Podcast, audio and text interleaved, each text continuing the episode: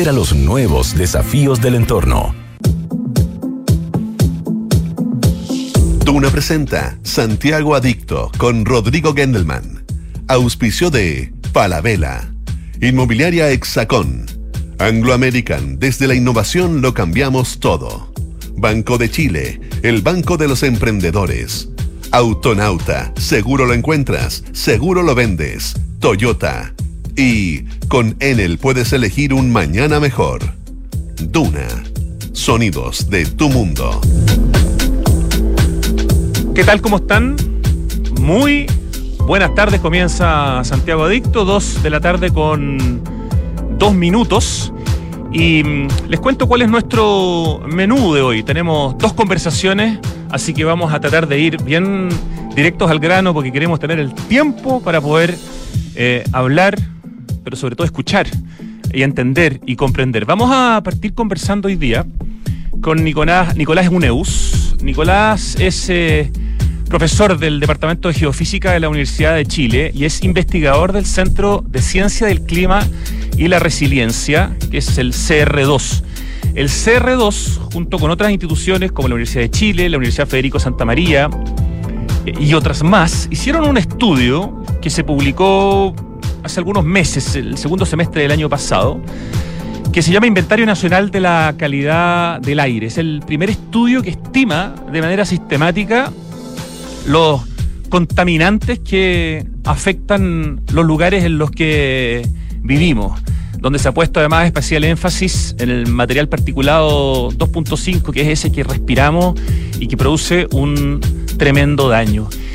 Y uno de los eh, descubrimientos increíbles de este estudio es que el sector residencial, es decir, lo que pasa en las casas, especialmente en el centro y sur de Chile, es responsable de más del 90% de las emisiones del material particulado. Tanto el grueso, que es el PM10 o MP10 y el fino, que es el PM2.5, pero también el monóxido de carbono y otro tipo de compuestos. Vamos a hablar eh, sobre este tema porque la verdad, en general, los santiaguinos no solamente no, no sabemos mucho la responsabilidad que tiene el tema residencial y por lo tanto la leña, que aquí viene el punto, en la contaminación y en lo que respiramos, sino que me he dado cuenta a través de distintas publicaciones, columnas que me ha tocado escribir al respecto, posts en el Instagram de Santiago Dicto, hay como una negación de que esto pueda ser real y que parece una especie de teoría de la conspiración. Así que mm, vamos a, a conversar con Nicolás sobre esto, también vamos a pedirle que nos explique de qué se trata el carbono negro. Saben ustedes que cuando en la región metropolitana viene viento del este, la contaminación se mantiene en Santiago y genera episodios de contaminación. Pero cuando viene viento oeste, se limpia el aire de la capital y decimos, qué rico.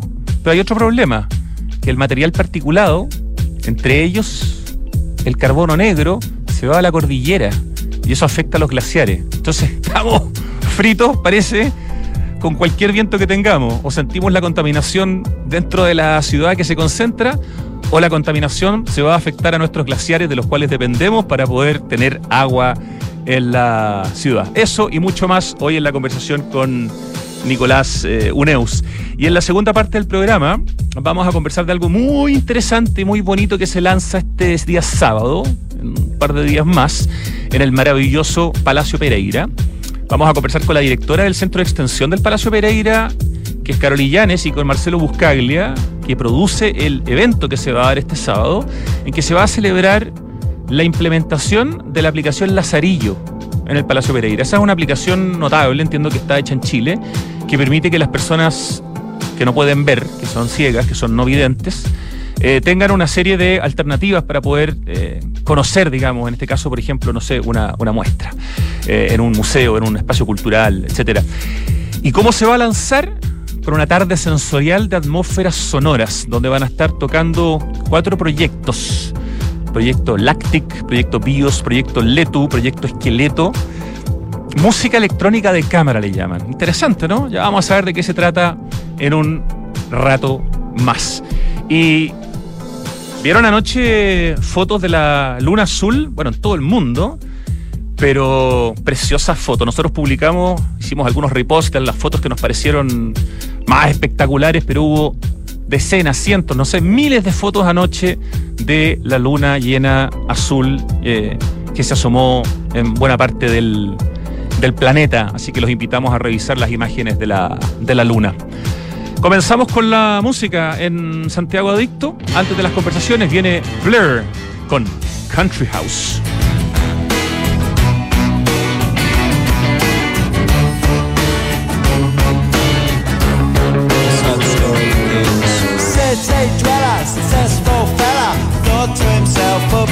Got a lot of money. Caught in a rat race, terminally. I'm a professional cynic, but my heart's not in it. I'm paying the price of living life at the limit. Caught up in the centuries, anxiety. Yes, it plays on him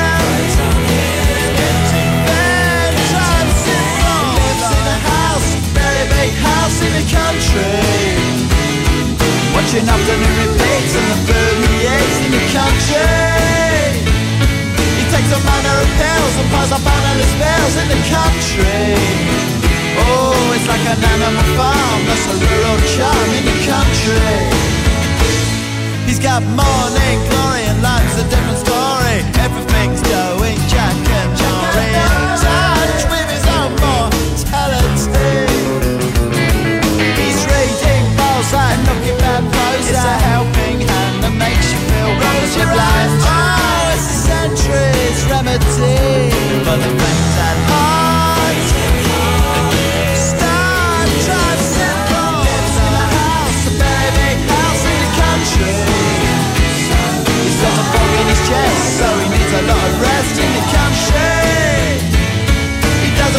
smoke, laugh, takes herbal baths in the country.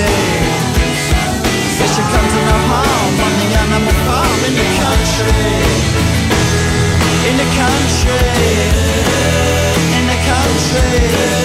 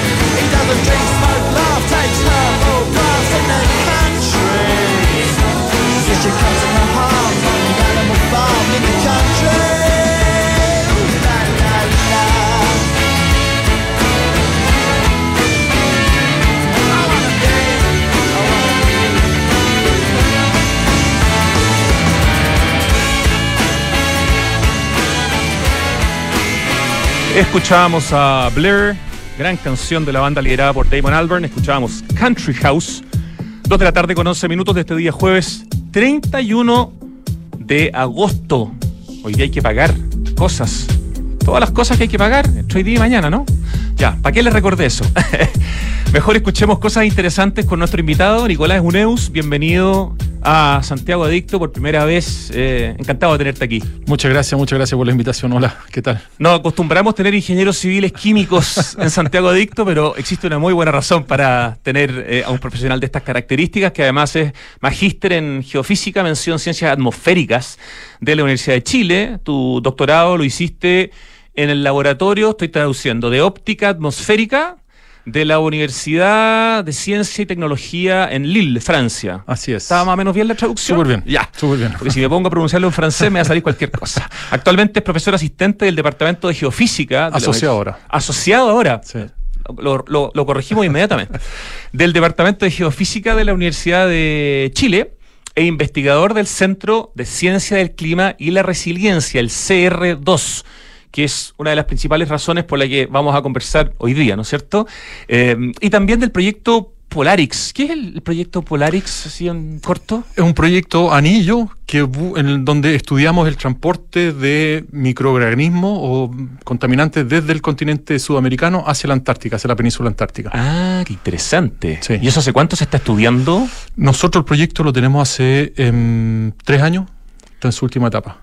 Y es una cosa que por lo que ya se ve va avanzando y profundizando y siendo cada vez más terrible. ¿o- No, no, ahí estamos, estamos tratando de entender los mecanismos por los cuales se podría producir ese, ese transporte. Entre otras cosas, también ver una caracterización de los organismos que están eh, presentes en la península antártica em, y cosas de ese Qué estilo. interesante ya. Podemos tener otra conversación otro día entonces del encantado. proyecto Polarix. Bueno, la principal línea de investigación de Nicolás Uneus, nuestro invitado, es la estimación de las emisiones globales de aerosoles naturales y antropogénicos a través de métodos inversos. Paralelamente ha trabajado en la evaluación de modelos numéricos para reproducir el ciclo de vida del polvo del desierto y más recientemente en temas relacionados a la geoingeniería. Y como parte del Centro de Ciencia del Clima y la Resiliencia, el CR2, y junto a varias universidades que ya las nombramos al principio del programa, publicaron el año pasado, y yo recién me di cuenta de esto hace muy poco, la semana pasada, a propósito de otra entrevista, un temazo, un inventario nacional de la calidad del, del aire. Eh, y claro, como dice aquí el artículo en la tercera, aunque la contaminación es un fenómeno con varias décadas de antigüedad en Chile, hasta el año pasado no existía un registro claro, detallado y global de los sectores que más contaminan o los gases más dañinos.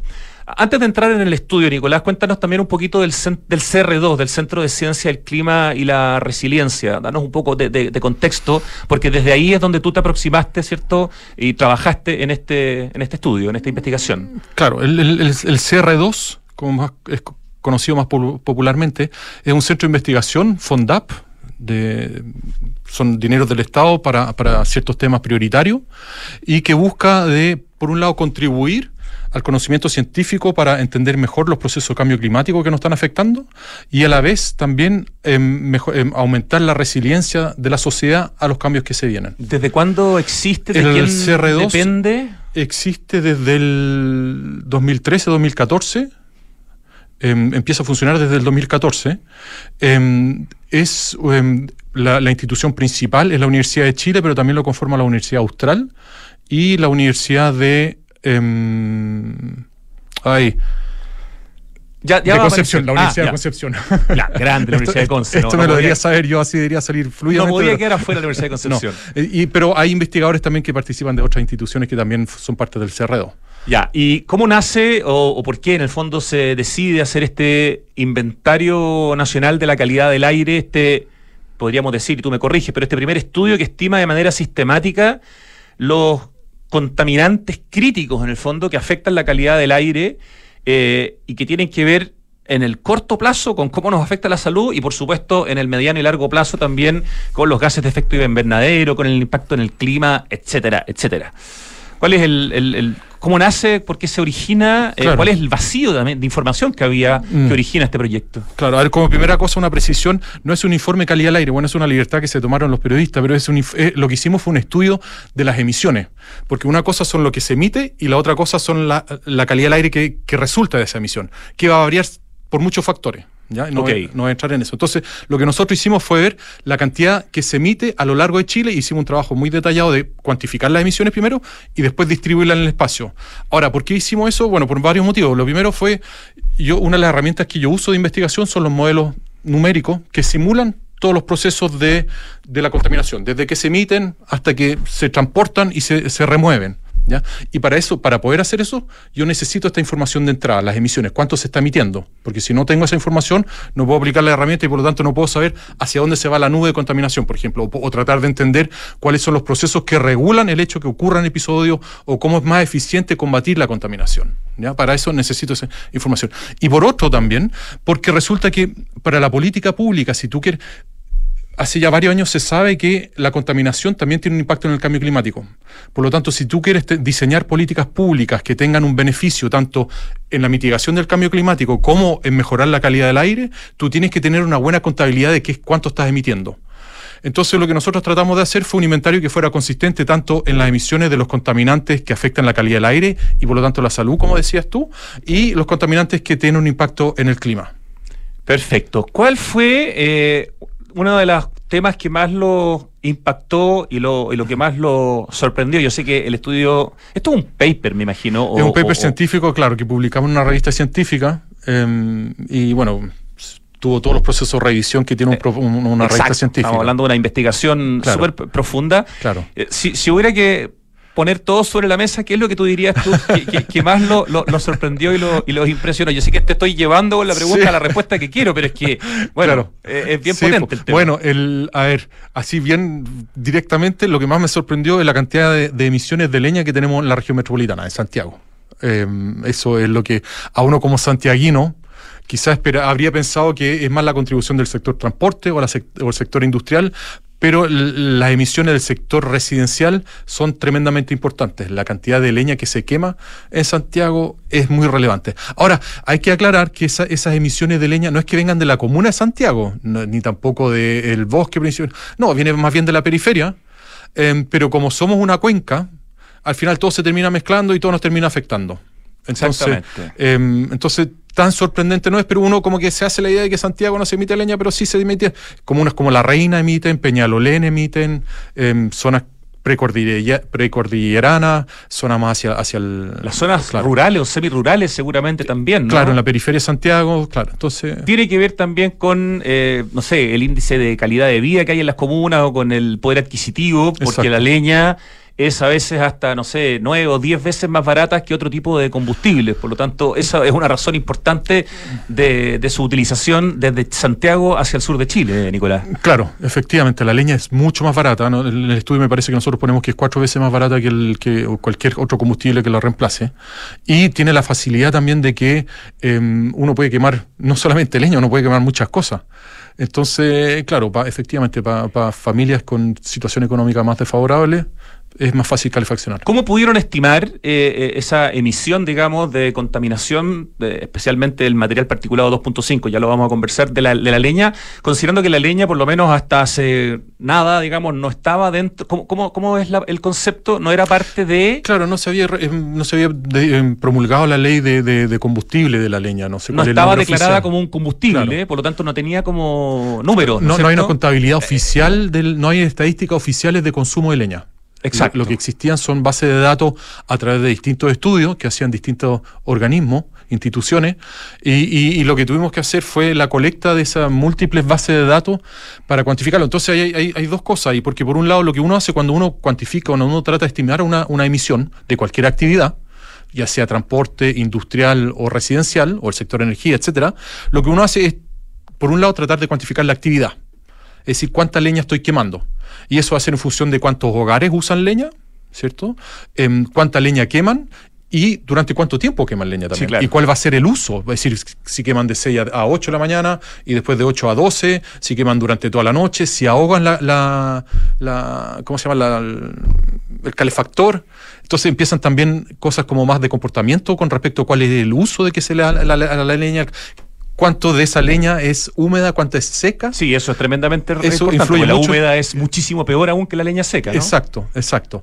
Pero dura más tiempo también, entonces Ajá. tiene sus beneficios para, para el usuario, por Claro. decirlo así, pero es perjudicial más para, para el medio ambiente. Entonces, toda esa información hay que tratar de, de- de cuantificarla y, y entenderás que si no hay estadística al respecto es difícil entender o saber cuánto, es decir, de qué, cuáles son los horarios en que se usan principalmente, em, si el porcentaje de la leña, cuánto es húmedo, cuánto es seca. Entonces, bueno, tuvimos que hacer una, serie de combinar una serie de bases de datos y también tener que hacer una serie de supuestos con respecto a, si dos regiones van a tener el mismo comportamiento o no. Y eso entonces al final em, le da una incertidumbre a la estimación que es bastante importante y que está cuantificada en cierta medida también dentro del artículo, en que tratamos de cuantificar cuánto es esa incertidumbre asociada a la estimación. Podría empeorar o podría mejorar el día de mañana, pero nos están dando una, una, una primera estimación. Una tendencia. Y si uno ve, digamos, un acá un, un, un gráfico que, que, aparece en la publicación que hace las últimas noticias sobre la base del primer inventario nacional de la calidad del aire, esa es la fuente, y uno ve el origen de las emisiones de material particulado MP 2.5, eh, uno ve que a nivel residencial, eh, en el fondo, eh, el tema, sí, en, el norte evidentemente es bastante más bajo, en el sur todos sabemos que es tremendamente potente, incluso en la Araucanía llega a ser un 99%, digamos, de la responsabilidad. Pero claro, lo que tú decías, en la región metropolitana, el tema residencial, por lo tanto, el consumo de leña para distintas actividades en las casas, es responsable del, según lo que estoy leyendo acá, ¿no? Del 81% de las emisiones de material particulado 2.5 en la región metropolitana. Es, un número apabullante que evidentemente de ahí hacia el sur va solamente avanzando y, profundizándose.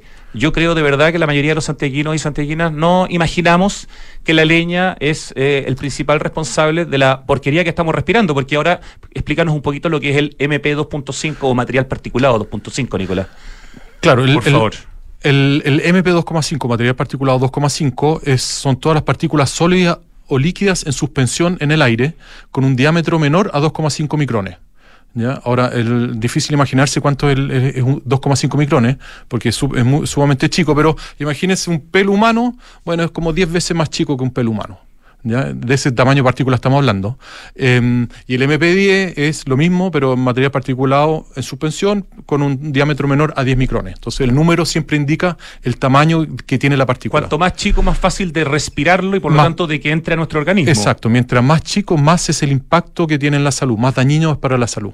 Ya, y ese, ese número, en el fondo, eh, para la región metropolitana, insisto, eh, eh, es como algo absolutamente inédito, ¿no? además, algo que también tiene que variar mucho eh, según si estamos en invierno o estamos en otra temporada del, del, año. Pero es cosa de ver la ciudad. Siempre hemos escuchado que tenemos una capa de inversión térmica que nos afecta.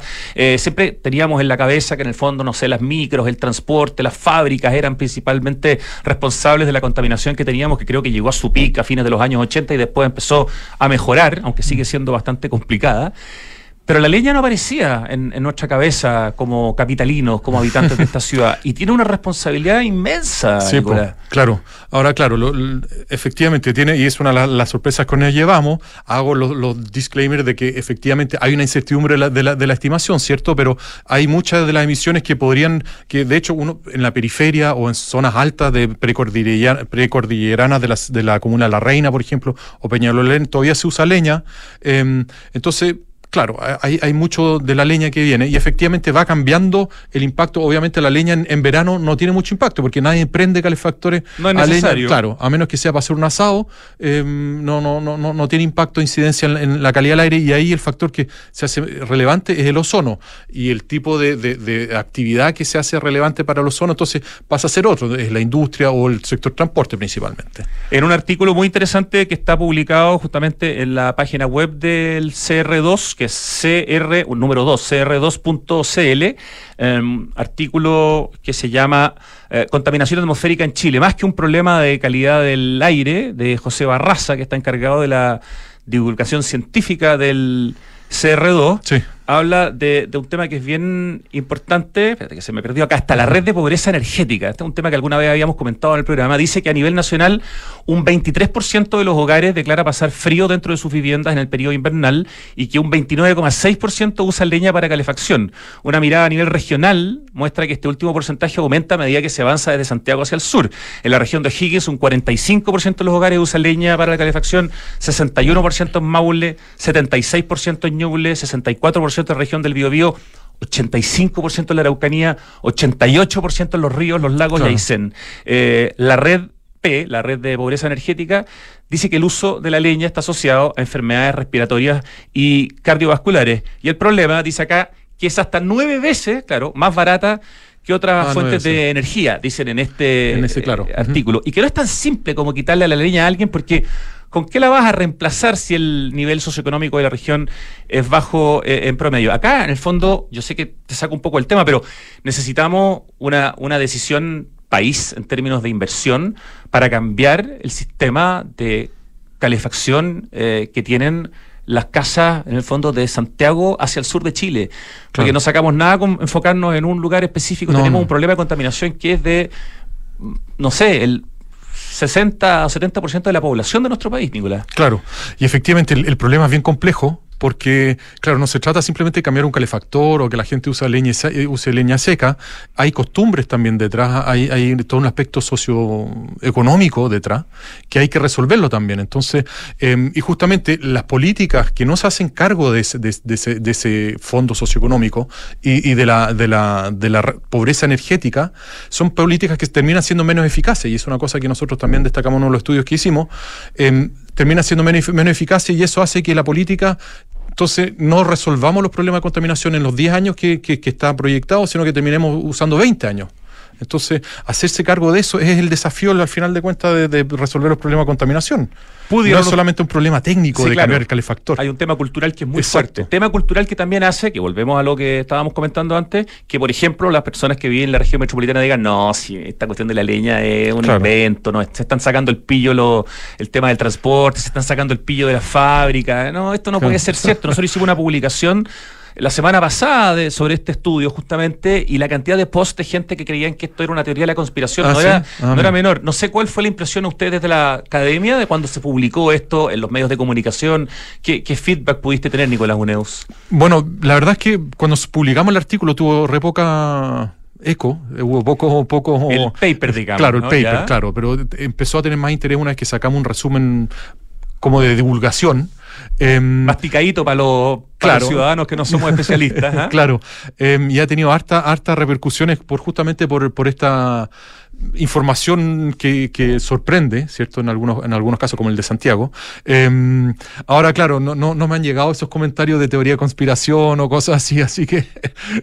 Eso por lo menos no lo has podido. No, no me han llegado, así que, pero los voy a revisar, los voy a revisar. Hay otro tema que me interesa que, no, que nos expliques, que es el carbono negro.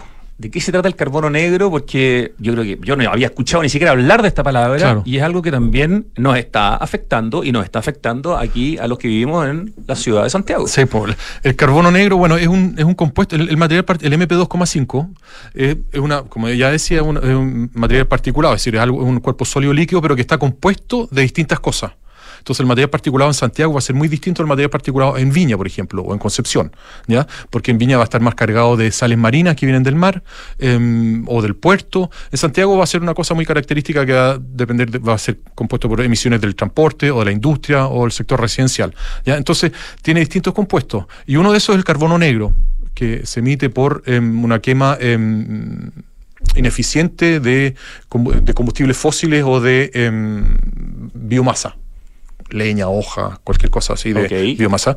Em, y es lo que conocemos como el hollín. El, ah, con el hollín te, te, hace una idea más precisa de lo que es el carbono negro. Entonces, carbono, cuando hace un asado, emites carbono negro. Ahora, ¿cuál es la particularidad de este compuesto y por qué ha adquirido tanta relevancia en los últimos 15 años quizá, en, en la academia por lo menos?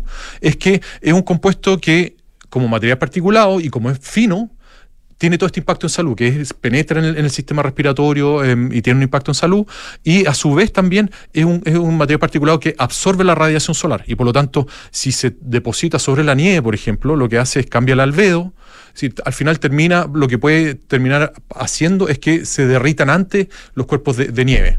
Entonces puede acelerar los derretimientos de, los glaciares o de la nieve. Y a través de eso puede tener un impacto en, el clima también. Eh, leía que en el fondo, dependiendo de dónde soplen los vientos en la región metropolitana, si vienen del este, hace que la contaminación se mantenga en, la ciudad, generando episodios de, de, contaminación.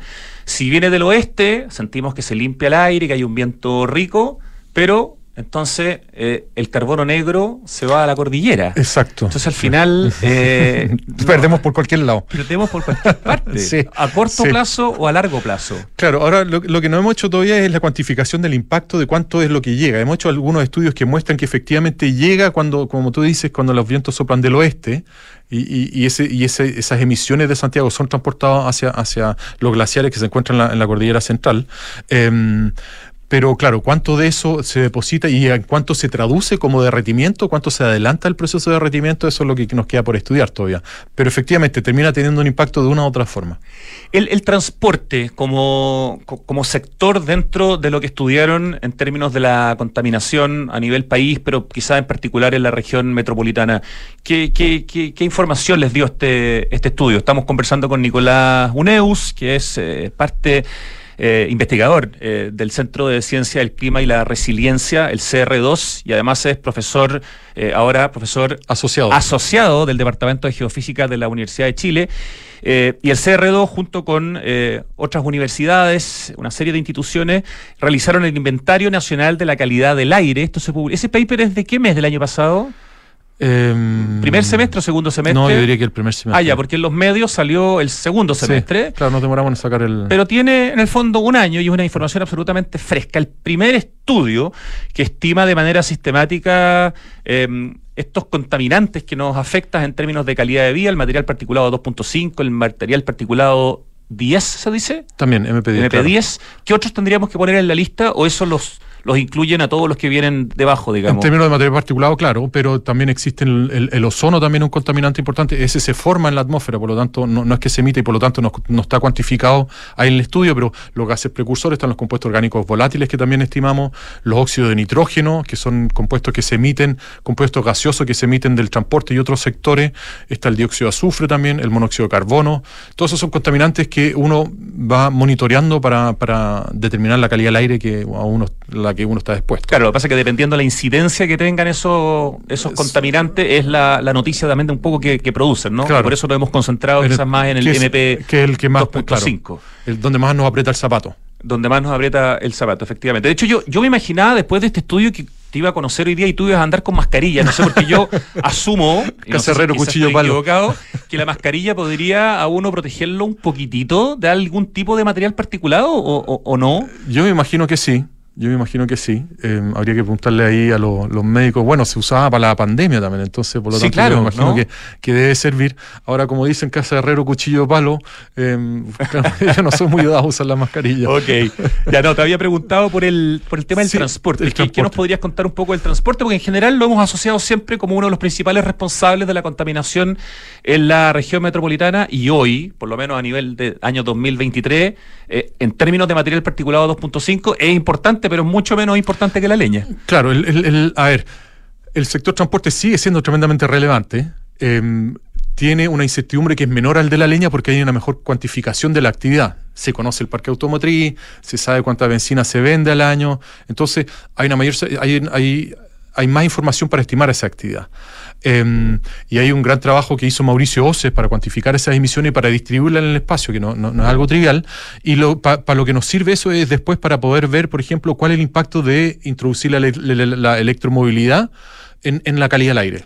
Súper buen punto, porque claro. tenemos en Santiago hoy día estamos cerca de llegar a los 2.000 buses eléctricos, lo cual hace rato ya nos tiene como la primera ciudad del mundo, fuera de China, Claro. con más buses eléctricos en el transporte público. Claro, y a partir de esa información nosotros, nosotros podríamos cuantificar cuánto es el beneficio y si nos alcanza como para poder evitar algunos episodios de alerta o de preemergencia. Entonces, pa- para eso necesitamos este tipo de información.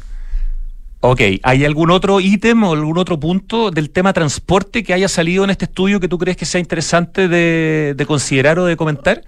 Bueno, otra cosa importante que nos permitió es em, estimar cuánto, porque no todo el sector transporte emite carbono negro. eh, son los autos que tienen em, que usan diésel como combustible, es decir, los, los vehículos que usan diésel son los que emiten carbono negro y por lo tanto nos permitió también identificar cuál fracción del, del sector transporte es la que emite carbono negro y cuánto corresponde eso también. Excelente. Eh, Nicolás Álamos, economista de la Universidad de Chile e investigador del CR2, eh, dice que los índices de CO2 identificados en este estudio son consistentes con las cifras reportadas por, por nuestro país y por lo mismo plantea que el principal aporte en este ámbito es su utilidad a nivel de políticas públicas. Es muy diferente tener totales nacionales o regionales a este nivel de especialización que nosotros hemos desarrollado. En el fondo, hablando un poco de la utilidad de, este trabajo que ustedes eh, hicieron, ¿no es cierto?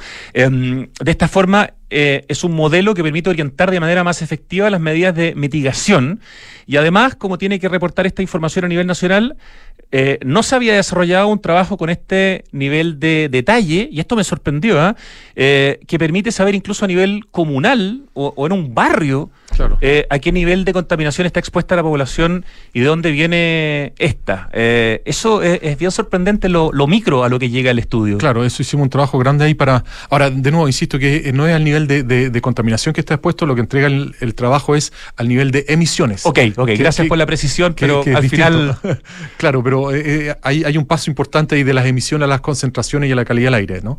Pero, claro, hicimos, efectivamente, nosotros lo que se llama nosotros distribuimos el espacio en, en grilla regular. Entonces tenemos información a, un kilómetro. Entonces, por lo tanto, sabemos lo que, lo que se emite en, en conjunto de manzana y 10 manzanas más allá sabemos, tenemos otra información, es como el nivel de detalle de la información que tenemos. Eso para, para un inventario de emisiones en general es de alta resolución, los inventarios de emisiones en general tienen del orden de 10 kilómetros. Es decir, por lo tanto, Santiago estaría caracterizado por 5 a 7 puntos por 5 por 7. Entonces, son poco, acá estamos aumentando considerablemente la, la, cantidad de información y el nivel de información de, y no solamente en Santiago, sino que a lo largo de todo. A lo largo de Chile. A lo largo de Chile. Nicolás, y este, este estudio, en el fondo, este trabajo, ¿a qué lleva, en el fondo, entiendo que, no sé, leía por ahí que, están perfeccionando el, inventario en diálogo con, la, con, las con las autoridades, digamos, ¿no? Para poder, no sé, desarrollar un mejor un registro de emisión y transferencia de contaminantes. O sea, ¿a qué lleva toda esta información desde el lado de ustedes en alianza con, el Estado para que realmente esta información se traduzca en políticas públicas? Claro. A ver, sí, buen punto. Mira, el, Estado tiene, el gobierno, no, el Estado tiene... Em, a través del Ministerio del Medio Ambiente, hace las emisiones de, hace la estimación de las emisiones de los gases de efecto invernadero como parte de sus compromisos. Y eso se hace de manera regular em, y, se obtienen las emisiones de los gases de efecto invernadero, ¿cierto? Em, y por otro lado, tiene un equipo también que hace un trabajo muy, muy, muy, muy grande y muy notable em, en términos de la estimación de las emisiones de los otros sectores, pero de los contaminantes que tienen impacto en, la calidad del aire. Y nosotros también usamos parte de esa información en las estimaciones que usamos. Entonces, usamos la información y tratamos de complementarla con información adicional y a la vez también tuvimos las conversaciones posteriores con, con el equipo del Ministerio del Medio Ambiente como para hacer este, este intercambio de información y de metodologías también. Y estamos en conversación ahí para, para seguir en, seguir en, esa, en esa línea de colaboración, que, que, es lo que nos interesa a nosotros y a ellos también. Entonces, entonces la idea es, es ir aportando con las renovaciones que nosotros le vayamos, le vayamos haciendo. Estamos trabajando ahora, estamos ya pensando en cuál va a ser la tercera versión, cuáles van a ser los sectores que queremos agregar. Está el tema del metano que no hemos incorporado, los, los, vertederos que no están cuantificados, la agricultura que está empezando, lo estamos empezando a incluir también. Entonces hay una serie de cosas, esto es algo que nunca termina, algo que siempre, siempre continúa.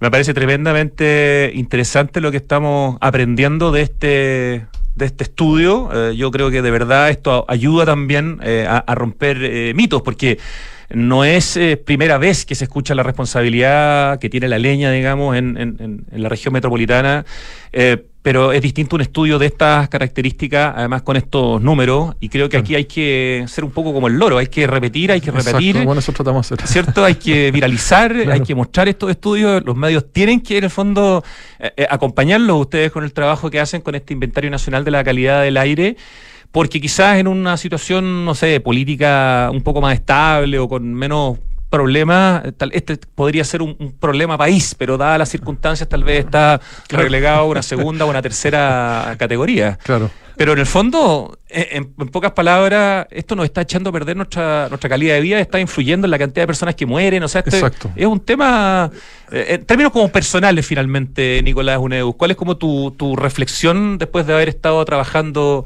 en este inventario nacional de la calidad del aire? Eh, Bueno, yo creo que lo, lo resume bastante bien, como es un, es un tema que, que, es tremendamente relevante, pero que se la come la, agenda de cosas que van saliendo. Es un problema que se aborda desde marzo hasta abril y después la gente se olvida. Eh, pero hay gente que se muere anticipadamente, hay muertes prematuras que está asociadas a este problema y que si no tomamos las medidas adecuadas ahora, vamos a seguir con este problema por los próximos 15, 20 años. Entonces, a pesar de que haya salido el día de ayer o anteayer la ministra diciendo que este ha sido el año más limpio, eso no quiere decir que el próximo año vuelva a ser peor como el año anterior. Hay una variabilidad interanual, es decir, los años, no, no todos los años son iguales, ni todos los años van a ir disminuyendo de manera regular. Vi esa información, perdona, y claro, si cuando uno lee el año más limpio es súper optimista, en realidad claro. la mira, es la mirada del vaso medio lleno, pero si uno ve los números, es el año menos sucio, ¿no? Claro. Porque en el fondo hemos tenido varios episodios, claro. eh, la ciudad sigue siendo tremendamente contaminada y basta con verlo, digamos. ¿Cuánto claro. nos dura la ciudad limpia después de una lluvia? minutos, horas, y después aparece esta nube negra compuesta básicamente o responsable, digamos, principalmente la leña en Santiago. Claro, y además que, fuerte. además que la otra cosa también es que, y eso lo ponemos en el estudio, un estudio que, que, que hicimos en el CR2 y que está en la página del CR2, de, eh, que una de las cosas que decimos es que la, las estadísticas que se arman con respecto a la calidad del aire tiene que ver con la red de monitoreo que tenemos hoy en día. Y la red de monitoreo es bastante efectiva para capturar las preemergencias o las emergencias, pero no es tan efectiva para capturar las alertas.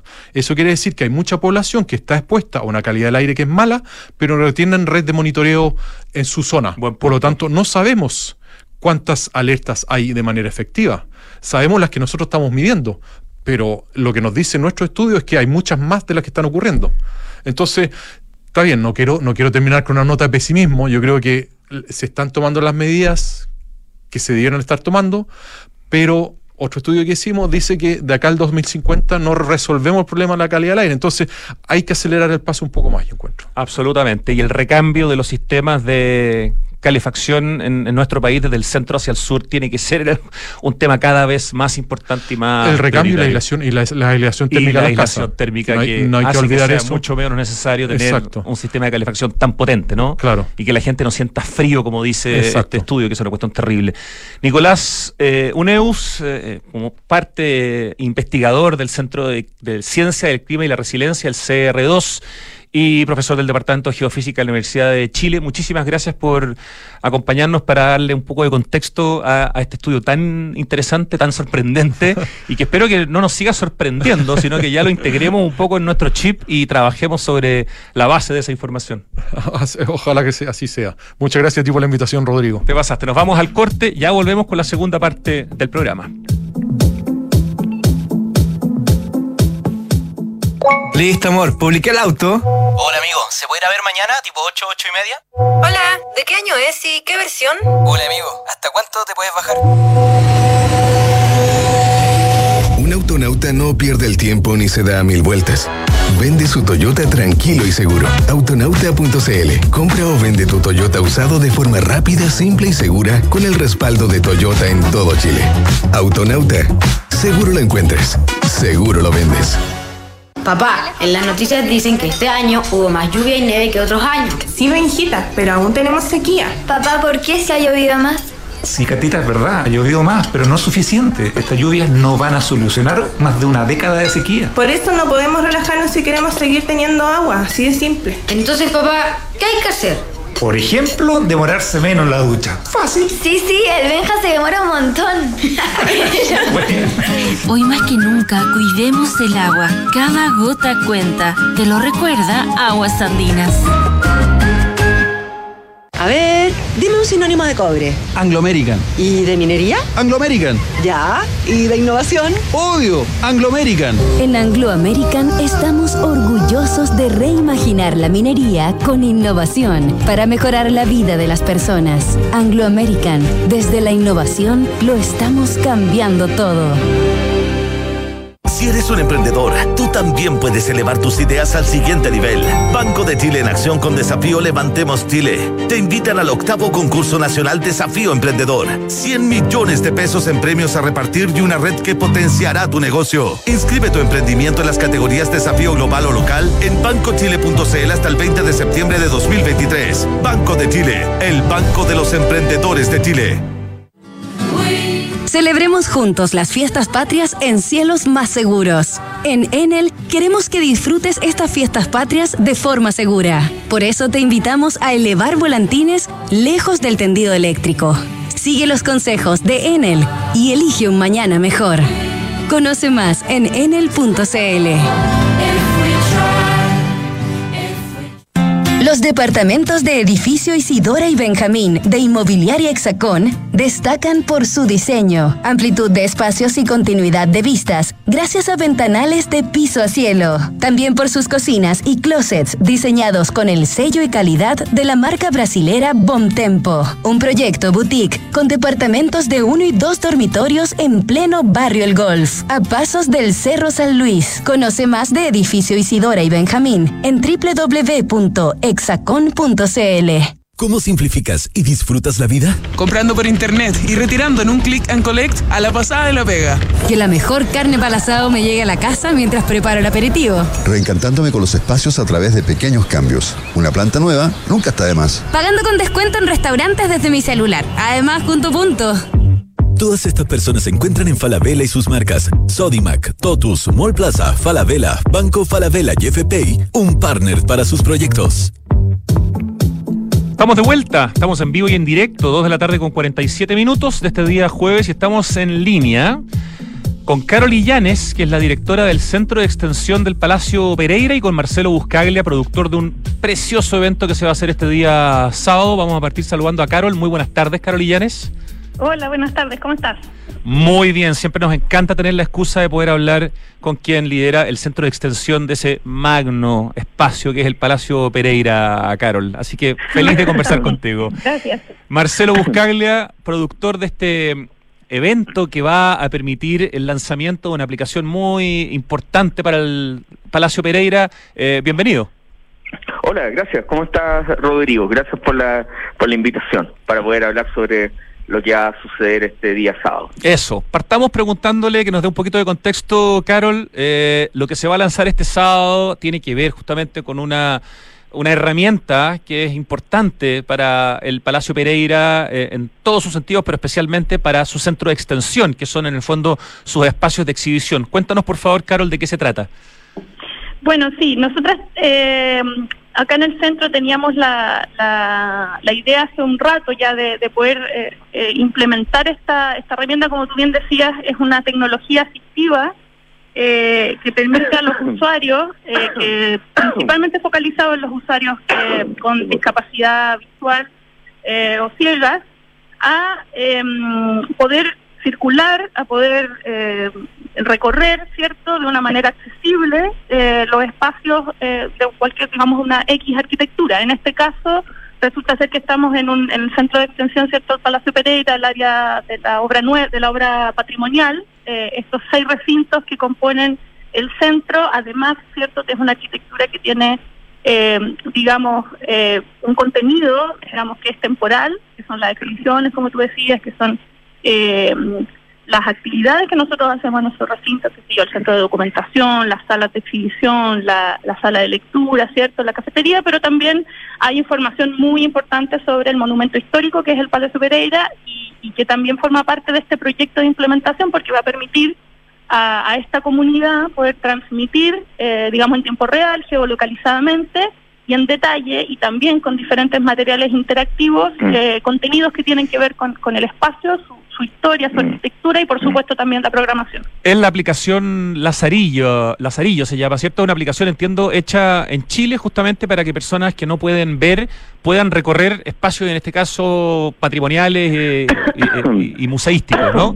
Exacto, es una aplicación que sirve para todo tipo de espacios, pero eh, digamos en, en, el, en el rubro de los museos y en el rubro cultural, cultural tiene bastante rendimiento. Entonces, claro, como tú decías, la Plazarillo es una es una es una tipo de aplicación que tiene esta particularidad y que es muy buena, esa permite en el fondo democratizar más, más y maximizar el acceso, ¿cierto?, a, a estas personas y que y en el fondo, claro, es una hoy día es, es, aplicación Lazarillo es la líder, digamos, en en, eh, en términos de, de, inclusión, de, de, accesibilidad, tiene más de 2.000, o sea, más de 250.000 usuarios en el mundo y están en su idioma, entonces como tener una joyita, digamos, eh, de herramienta digital que, que está, digamos, a- bien a la vanguardia de lo que es eh, la accesibilidad universal.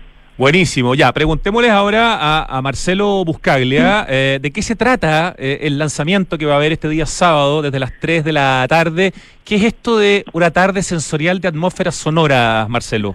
Bueno, eh, el, el asunto es que la- el, el, el, el team de músicos electrónicos, que en realidad es como música electrónica de cámara, no estamos hablando como de música electrónica como de pa, pa, pa, pa- como para... No es una fiesta de música no es house. No, no es festivo. Ni es un evento de punchi punchi, ya. No, no, no, no es de punchi, no un punchi, ah, no. Esto es, eh, no, eh, es una presentación de, de, de- de electrónica, llamamos como de escenario, ¿ya? Donde, y más, es un poco más, y, y, eh, podemos extrapolar un poco el, el, el, el término, el llamado de cámara. ¿Qué quiere decir? Que van a ir este set de grupos electrónicos o músicos, llamamos como ambient, eh, y van a, de alguna forma, van a procesar su, su, su, su composición a través de sus máquinas. Y esto va a ser muy bonito porque se va a integrar medianamente lo que son las texturas, la atmósfera, los tonos sonoros con la arquitectura de- del, Pereira, del Pereira. Ya el Pereira ya, ya un espacio ya que tiene una poética, un- un- una condición atmosférica en sí, y esto de alguna forma va a ser como, de alguna forma va a ser como, eh, eh, eh, ¿cómo podría ser? Va, a ser intervenido, ¿cierto? Inmaterialmente con la música, así que va a estar bastante bonito, ¿cachai? La gente va a poder pasear también por el Pereira, viendo las muestras que hay en el Pereira, observar la arquitectura mientras escucha a estos músicos procesando la música en vivo. A ver, estos ¿Cierto? músicos, cada uno de ellos tiene su, su nombre Sí. artístico, ¿no es cierto? Está Lactic, que es Lucas Sofia. Lucas Sofia, que es de Boxy Records, ¿cierto? Él hace una, un poco de, un poco más low-fi, juega con más elementos más análogos, ya vemos así. Después, eh, Cieletu, ¿cierto? Marcelo Leture, que es arquitecto. que Destacadísimo va- arquitecto de más arquitectos eh, que De tiene arquitectos este lado musical. ¿no? Sí, también eh, amigo también de hace muchos años. Bueno, la verdad que los músicos que están participando ahí también son amigos míos hace muchos años, ¿ya? ¿Quién más está? Y está Oscar Buroto, Bios, que ellos eh, eh, también es como una más de esa old school escuela, que era como el sello Ojo de Apolo, ¿cachai? Que era como principios del 2000, ¿cierto? Donde se hacía mucha música ambiental, mucho post-rock, es como de ese, de, de- llamamos de esa escena, ¿cierto? Está, y después está eh, Esqueleto, ¿cierto? Que Otavio Verbaco, eh, la cosa que, eh, eh, que músico también ambiental, ¿cierto? Eh, mucha, eh, una alta trayectoria en todo, de todo ello en el underground. Eh, Luca es es el más joven, en realidad. ¿Cuánto debería durar cada presentación, Marcelo Buscable? ¿Unos 40, 45 minutos? 40, 45 minutos cada presentación. Ya, y, y Carol, eh, estamos conversando con Carol Illanes, la directora del Centro de Extensión del Palacio Pereira, y con Marcelo Buscaglia, que produce este muy bonito y elegante evento que va a haber el día sábado en el Palacio Pereira para la implementación de la aplicación Lazarillo, eh, que permite que personas no videntes puedan eh, recorrer el, el- el palacio. ¿Esto es con entrada eh, eh, libre? ¿Hay que inscribirse, Carol? ¿Es algo que es de libre acceso? ¿Cómo es? Es una entrada, bueno, absolutamente gratuita, como todas las actividades que realizamos acá. Eh, eh, y nosotros también vamos a estar en el Metro Santana por la salida de la línea 5, que da hacia San Martín, que, que se llama Salida Senadis. Va a haber una, una- un equipo de, de nuestro centro que va a asistir a, a grupos que necesiten encaminarse con ellos hacia el palacio, que son unos, unos dos minutos caminando, pero que, que ayuda ahí a, a- a orientarse mejor también. Entonces va a haber ahí un cuarto para las tres, eh, 15 minutos antes va a estar el equipo ahí esperando a las personas que necesitan ser encaminadas hacia el palacio.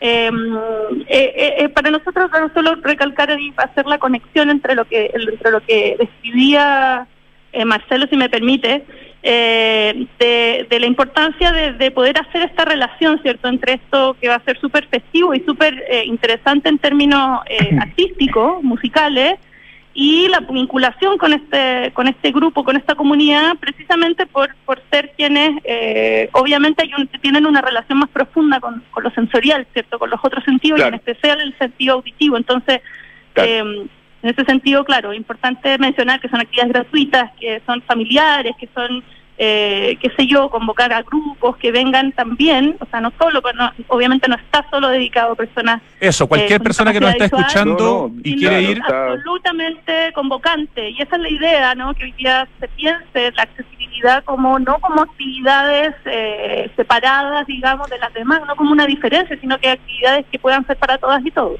tal cual. Marcelo, ¿qué quieres complementar, por favor? No, quiero complementar que primero eh, Palacio Pereira y este evento para Lazarillo, o sea, Lazarillo está eh, como patrocinador de este evento, eh, que de alguna forma la música, que de alguna forma vamos a presentar una música tal como lo hemos dicho, es todo muy sensorial. En ese sentido, el, el- tanto lo visual como no lo visual genera eh, de, alguna forma apertura en esta subjetividad auditiva, weón, que termina siendo una, una, una poética, ¿cierto? Sonora, ¿cierto? Y, y, y esta poética sonora en este espacio, ¿cierto? Tan eh, emblemático, tan con tanta historia, ¿cierto? Se va a traducir en una bonita tarde. ¿Mm? No me cabe duda que va a ser una muy bonita tarde. Eh, nos queda poco tiempo, me parece interesante si puedes hacer un resumen cortito, eh, Carol, de qué es lo que está hoy día en exhibición como muestra en el Palacio Pereira, que es lo que se va a poder ver, digamos, además este sábado, para quienes vayan a este evento, a esta tarde sensorial de atmósferas sonoras, con eh, los proyectos Lactic, Bios, Letu y Esqueleto, que van a estar tocando esta música más vinculada con el ambient, como nos explicaba eh, Marcelo. ¿Qué es lo que se va a poder ver? ¿Qué está exhibido?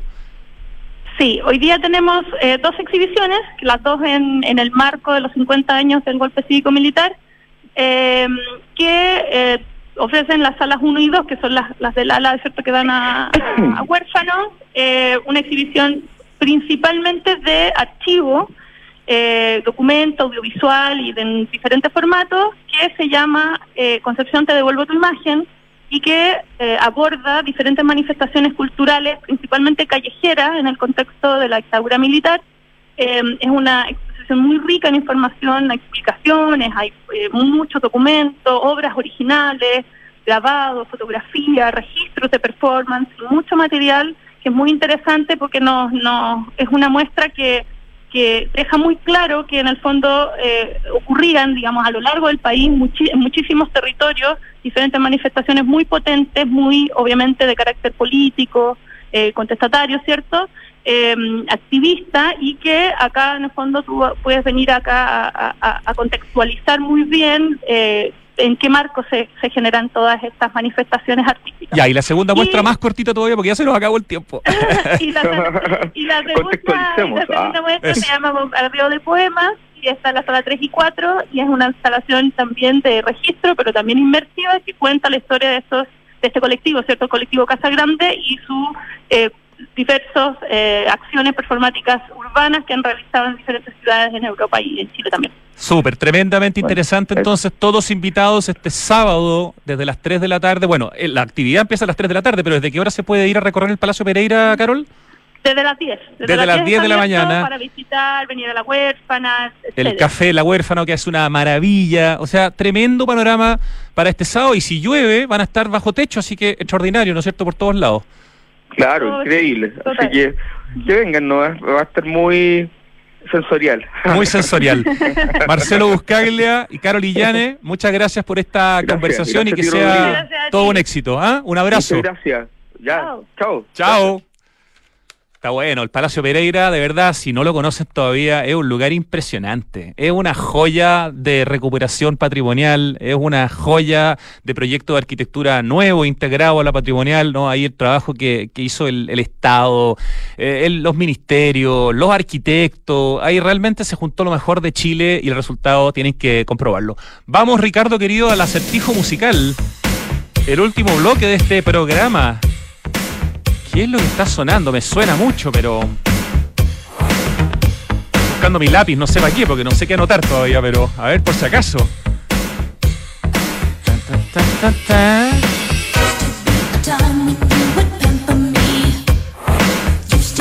Esto huele como a chica polola de Prince. Como tuvo varias parejas famosas, no sé. Esta no lo es, ya. Empiezo a descartar entonces. Oye, bueno que está esto. Muy ochentero. Ah, what. Ella es como la hermana de alguien, ¿o no? Ah, grande. Sí.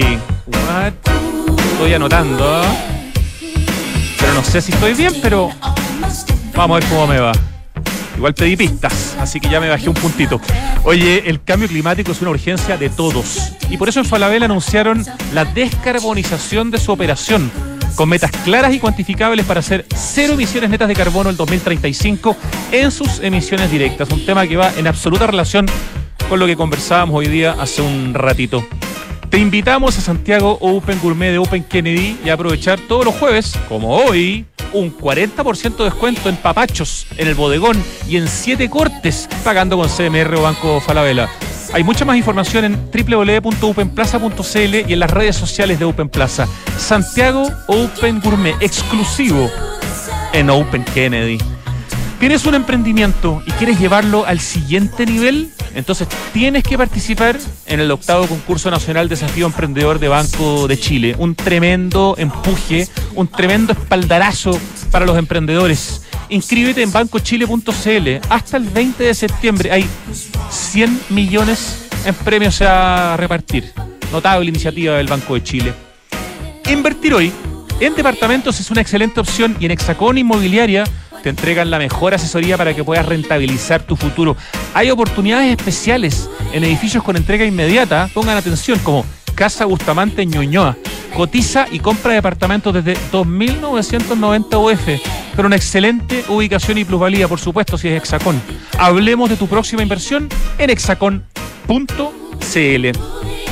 ¿Tienes un maravilloso Toyota y estás pensando en venderlo? lo tienes impecable y lo has cuidado mucho, aunque no es ni siquiera necesario cuidarlo tanto, porque el Toyota se cuida solo, sí, es impresionante esa máquina. Entonces no deambules por el ciberespacio y mejor conviértete en un autonauta. Autonauta.cl compra o vende tu Toyota usado de forma rápida, simple y segura con el respaldo de Toyota en todo Chile. Autonauta, seguro lo encuentras, seguro lo vendes. Ella es JJ. Es JJ. Hace tiempo que no escuchábamos a JJ en este programa. Una de las varias hermanas de, así como hay otros hermanos de. Pucha, que la dinastía, exactamente. Tuvimos algo de lluvia en Santiago y un poco de nieve el año pasado. Hemos tenido unos fines de semana y unos días, como el miércoles de la semana pasada, con mucha lluvia. Pero nada de esto sirve para evitar que estemos en extrema sequía hace más de una década esto no lo soluciona. Para seguir teniendo agua hay que usarla de forma responsable. Por ejemplo, al regar el jardín, hazlo por la noche.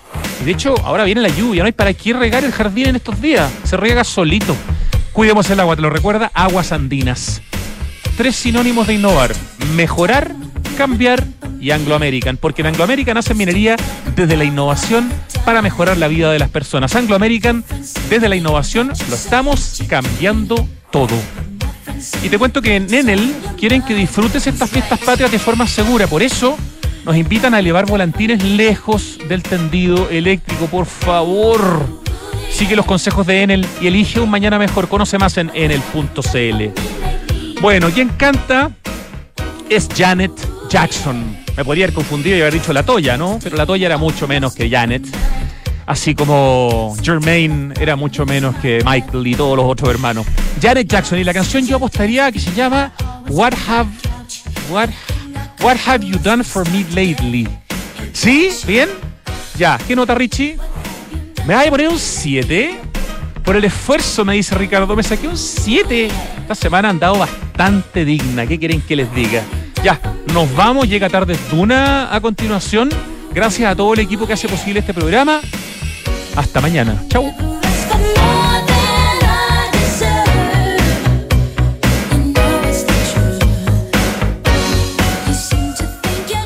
Podría dormir sabiendo que una de las camas de sus hijos está vacía. Este 31 de agosto, Angel Studios te trae una increíble historia real donde un agente del gobierno arriesga su vida para salvar a niños inocentes. ¿Y si ella fuera tu hija? Nada lo detendrá para rescatarlos. Renuncia a tu trabajo y rescata a esos niños. Bienvenido a Cartagena.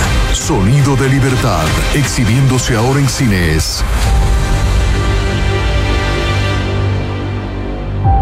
Gordo, ¿Sí? ¿has pensado cuando seamos más viejitos y la Antonia ya esté grande? Vamos a vivir muy tranquilo y tú vas a estar igual de hermosa que siempre. Oh. Y a la Antonia me la imagino ya titulada y muy independiente. Cierto. Y yo, yo voy a seguir cuidándolas con el mismo amor de siempre. Gordo. Porque siempre te preocupas del bienestar de los que más quieres, con el seguro de vida consorcio podrás encontrar la tranquilidad que buscas para ti y tus seres queridos. Contrátalo 100% online en consorcio.cl. El riesgo es cubierto por Consorcio Seguros Vida. Más información de este seguro en www.consorcio.cl.